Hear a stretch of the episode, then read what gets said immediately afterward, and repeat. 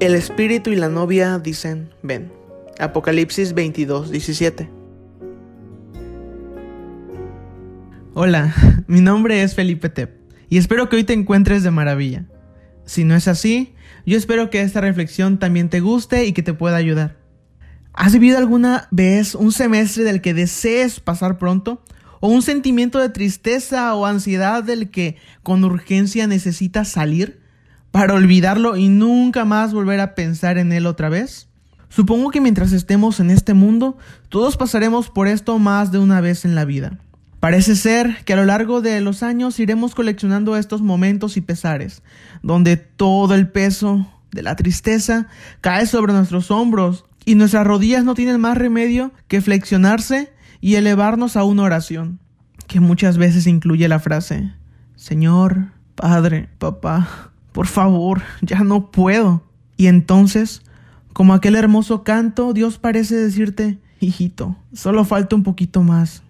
Existe una pintura llamada El primer día en el cielo. Es de un autor llamado Kerolos Safwat. Puedes buscarlo para ambientarte si quieres. En mis peores días, independientemente de la idea del autor, me viene a la mente millones y millones de ángeles bajando desde el cielo, felices, riendo. Han estado esperando junto con Dios este día y por fin ha llegado. Algunos ya saben exactamente dónde ir y por quién vienen.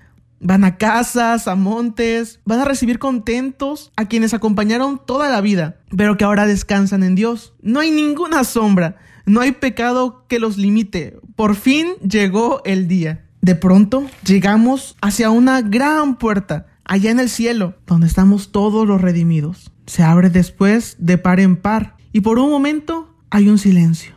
Y luego, allá adentro, la multitud se hace a un lado para dejarnos pasar, haciéndonos un camino hacia Dios. Hay aplausos y gritos por doquier. Los seres de otros mundos gritan, aquí están. Sabíamos que lo lograrían, aquí están. Por fin Dios lo rescató, lo lograron, sí. De pronto, nada se interpone.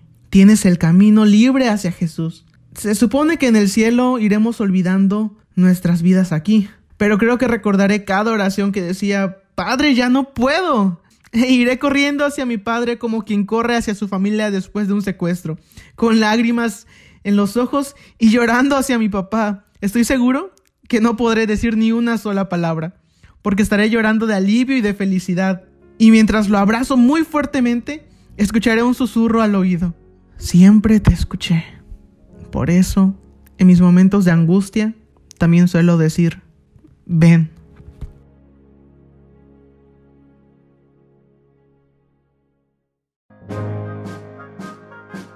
Espero que hayas disfrutado este capítulo. Si te gustaría participar, puedes contactarme por medio de mi Instagram, javiermis con z bajo. Yo estaré encantado de explicarte cómo mandar tu audio y las cosas que necesito. Que Dios te bendiga.